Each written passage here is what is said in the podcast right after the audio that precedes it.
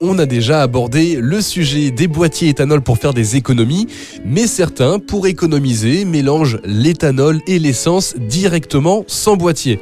D'ailleurs, peut-être que ça vous a traversé l'esprit pour partir en vacances et faire des économies supplémentaires. Alors, bonne ou mauvaise idée Réponse avec Joseph et Arthur de la Fabrique Auto à Villebon-sur-Yvette. Bonjour les garçons. Bonjour. Bonjour. Info ou Atox, est-ce que ça fonctionne vraiment? Alors ça va fonctionner tout en, en, en, dépendant du mélange et dépendant surtout des moteurs qu'on utilise. La preuve c'est que le 95 E10 c'est déjà un mélange à 10% d'éthanol. Donc euh, effectivement la question c'est de savoir jusqu'à où on peut pousser. 20-30% grand maximum pour rester en toute sécurité. Peu importe le modèle, on dit maximum 20 à 30%. Mais alors 20 à 30% avec du 95 E10 où il y a déjà 10% ou 20 à 30% avec du 98 Le mieux forcément, c'est d'utiliser du 98 quand on va faire des mélanges, sauf qu'on va perdre tout l'intérêt du mélange qui est de payer moins cher. Si on utilise du 95 10 qui est déjà le moins cher et qui est déjà coupé, bah là on va couper à 20% par exemple, ça va permettre de diminuer un petit peu. Est-ce que c'est conseillé? Parce que on en a parlé, on sait que sur le long terme finalement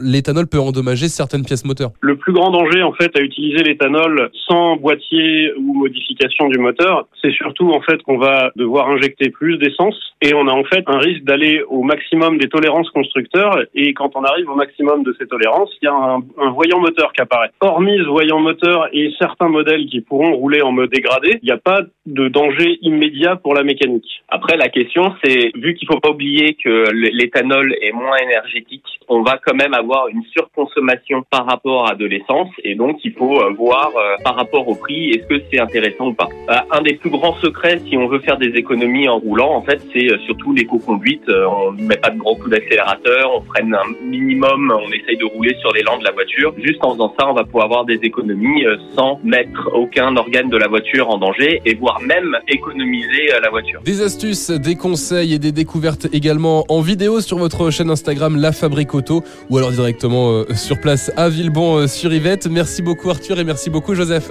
Merci. Retrouvez toutes les chroniques de Sanef 177 sur sanef177.com.